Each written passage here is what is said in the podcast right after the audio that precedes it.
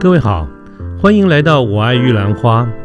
这个节目呢，主要是针对年轻人所可能遭遇的各种议题来做广泛的讨论与分享。欢迎您跟我们一起。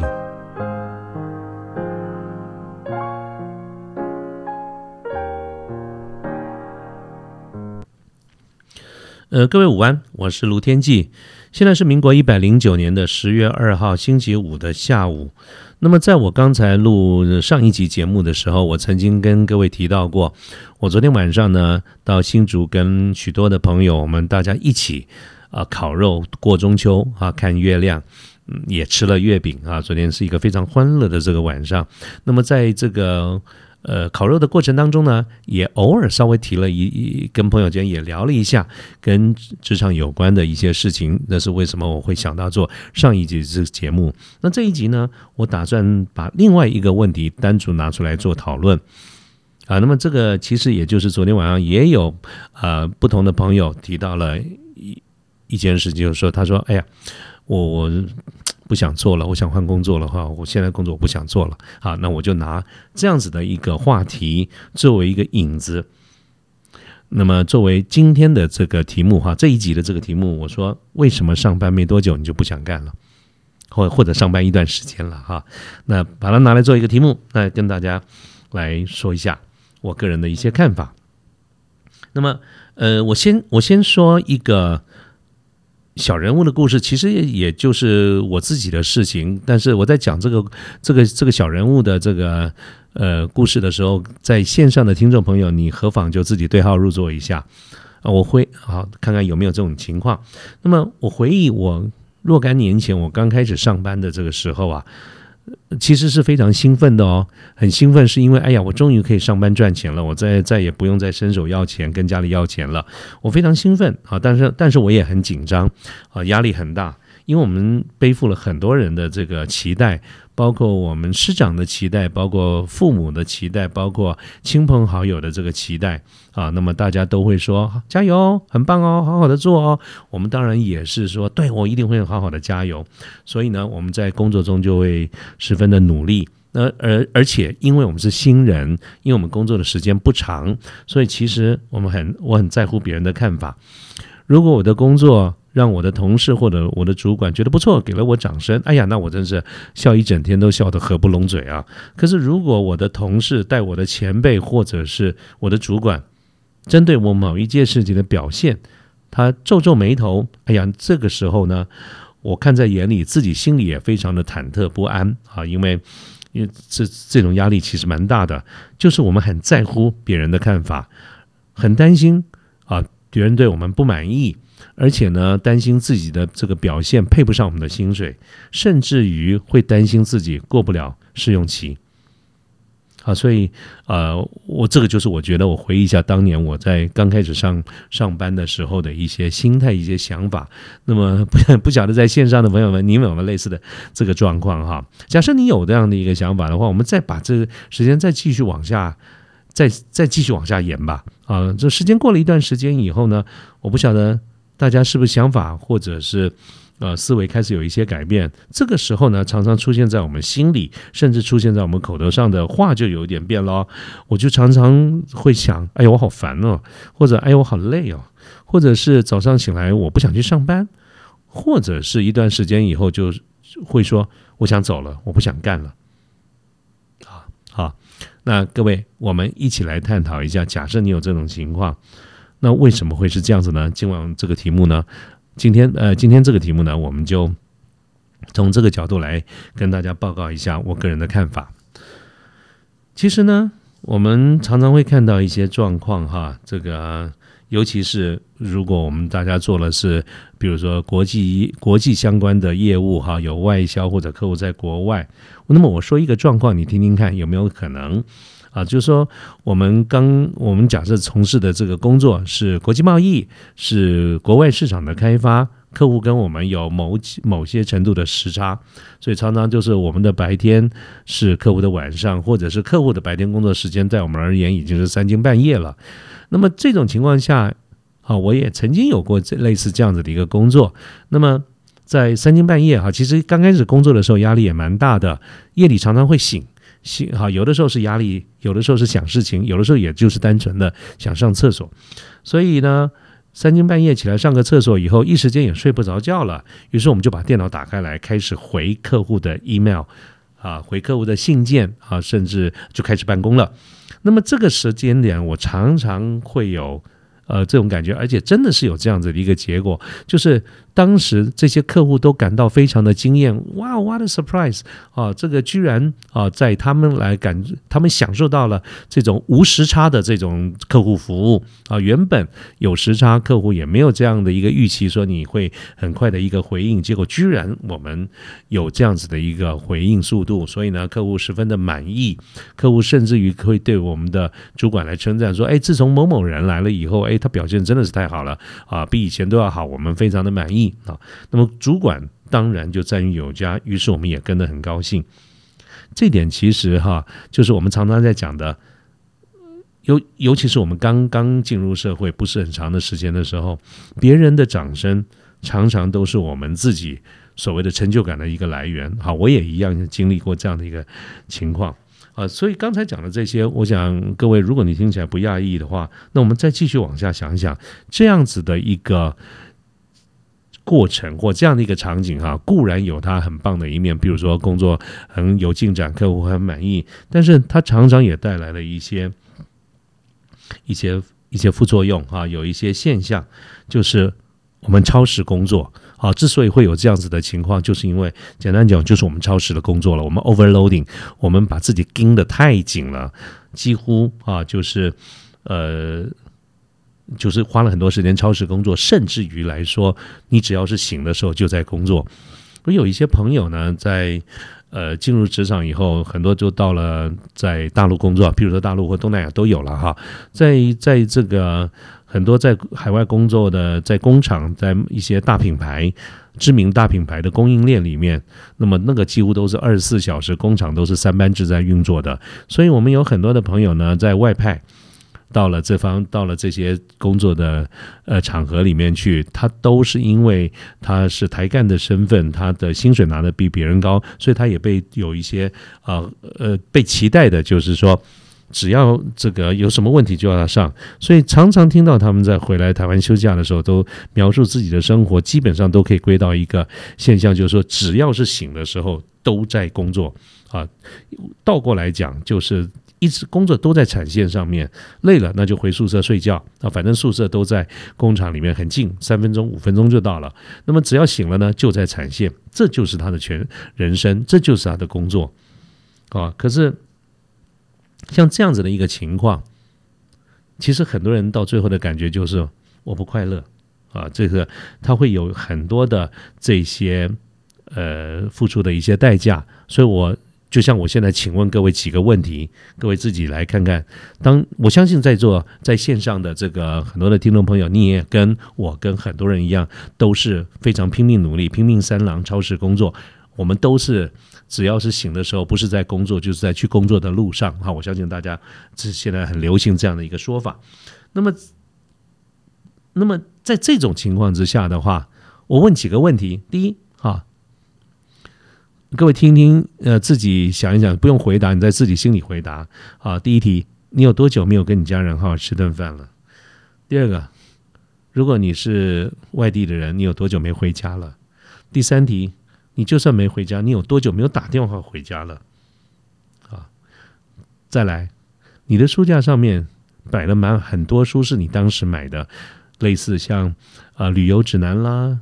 这一辈子，这一生一定要去的五十个景点啦，台北是最好的二十家咖啡厅啦，类似这些书啊，我相信大家每个人的桌上多多少少都有类似这样的书。但你真正的去过哪个旅游景点了吗？你真正的呃，就算你出去，你是不是每年都只能在二月的时候出去呢？你真正有到了台北市的哪一家咖啡厅，按图索骥去找到这个咖啡厅喝了咖啡吗？再来。啊，你从开始上班以后有没有发现你胖了一圈？呃，这常常都是因为你太晚吃饭了嘛。你你以前你都是五六点钟吃饭，可是曾几何时，你常常都是搞到八九点才开始吃饭。那你怎么可能会不胖一圈呢？你有多多久没去运动了？呃，或者是你有多久在下班的时候没有看过夕阳了？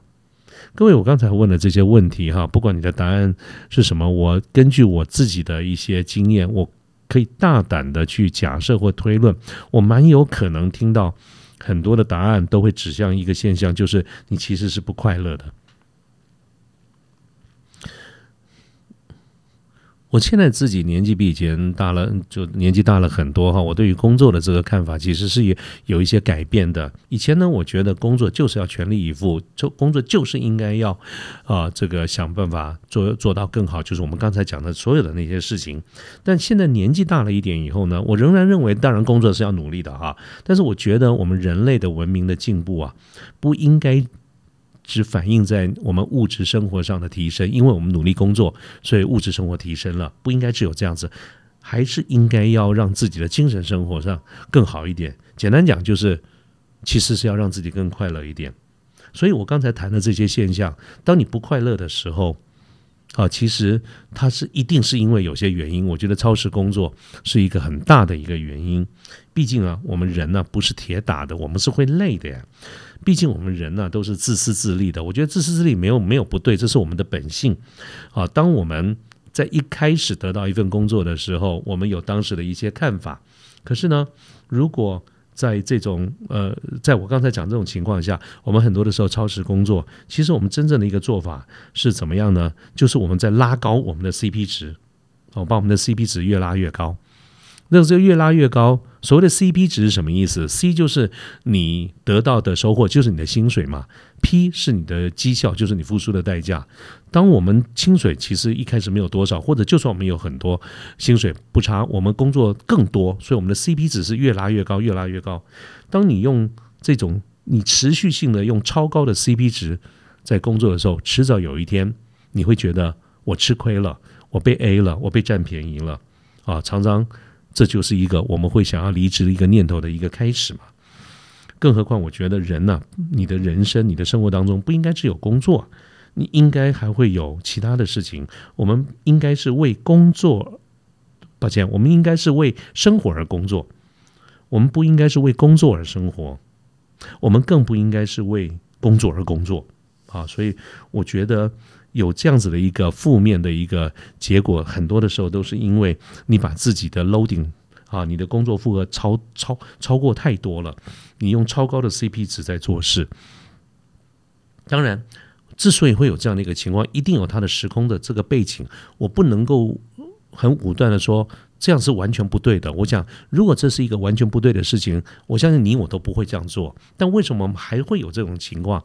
它一定有它的好处嘛。所以，我如果我说我们超时工作，把自己盯到极限，那么有可能啊，它它当然有它好的一方，就是说我们对事情的掌握、上手的速度、学习的速度会比较快，时间会比较缩短，客户也会比较满意。好，但是呢，它同样带来了一些副作用啊，跟各位说明。有哪些副作用？最明显的几个几点就是：第一，你的客户被你宠坏了。各位要知道哈，我们在面对客户的这个时候，所谓的一般讲的客户满意度啊，要特别小心谨慎处理。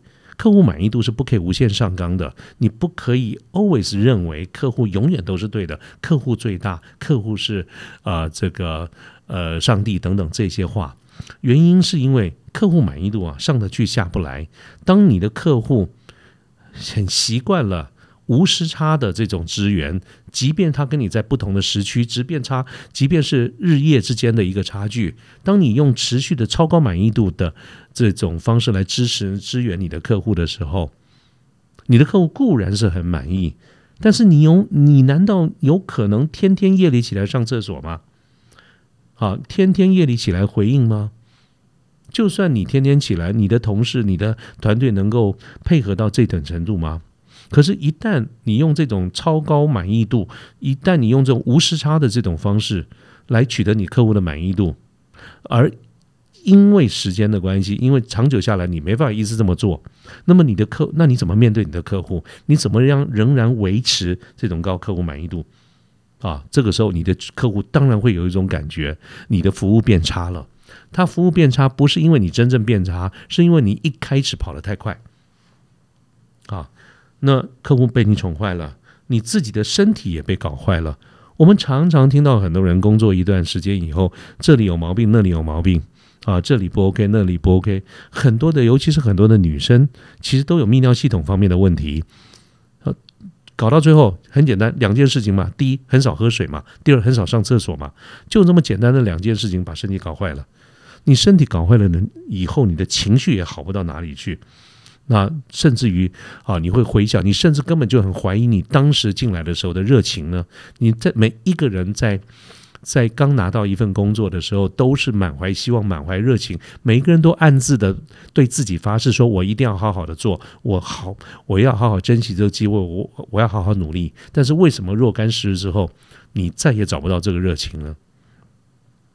还有你的 CP 值被搞坏了，就是我刚才讲，你拿的薪水跟你付出的代价，你一再的把这个 CP 值越拉越高，那么这就我说，我们毕竟是人，我们没有办法一直用这么高 CP 值的一个方式来做事，更何况当你一直都用这样的一个高 CP 值的时候啊，在工作的时候，你有没有想过，那么作为公司作为主管，我可能就不会把。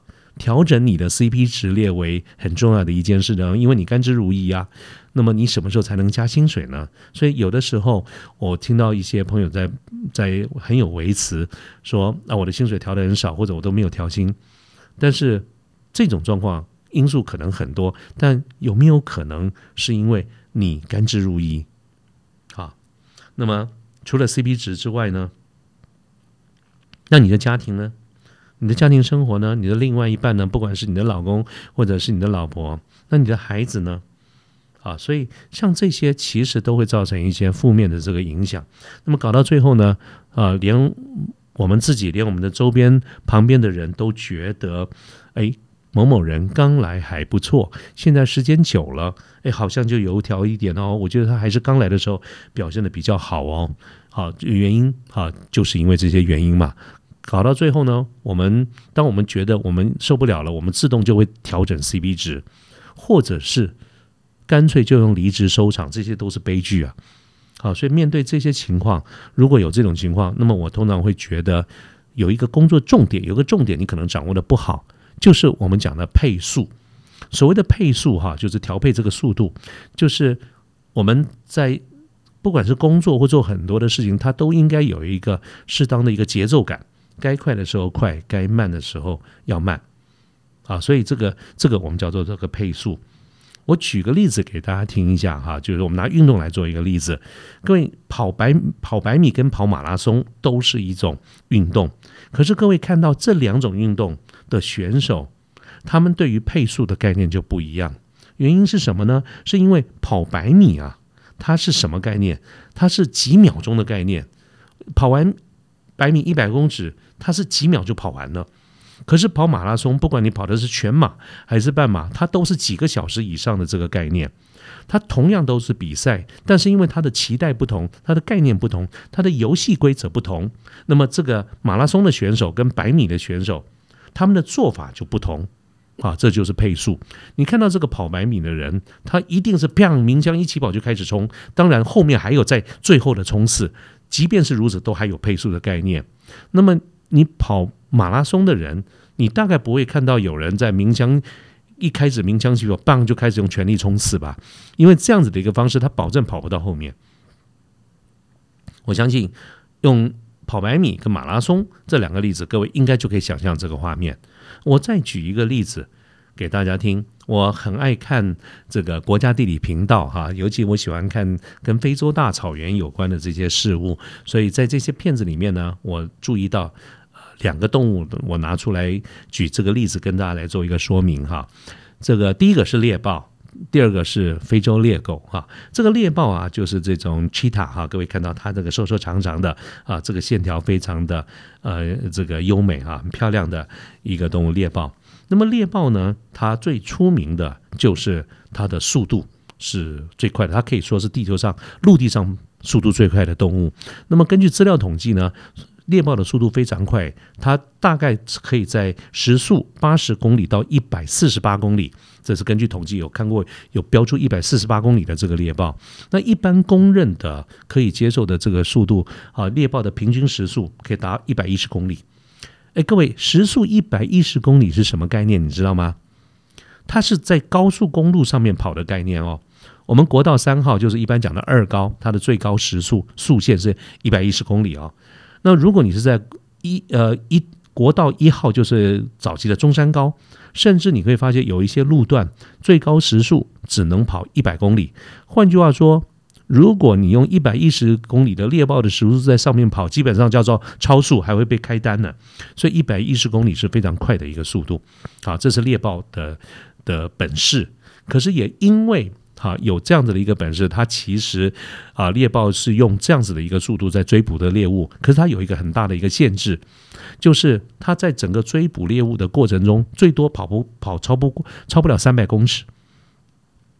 也就是一猎豹看到猎物的时候全力冲刺，可是如果它三百公尺之内它抓不到这个猎物，它就必须得停下来，因为它的心脏负荷会负荷不了。这就是它的一个限制，所以它有它的优势，就是高速；它的劣势是它跑不了多远。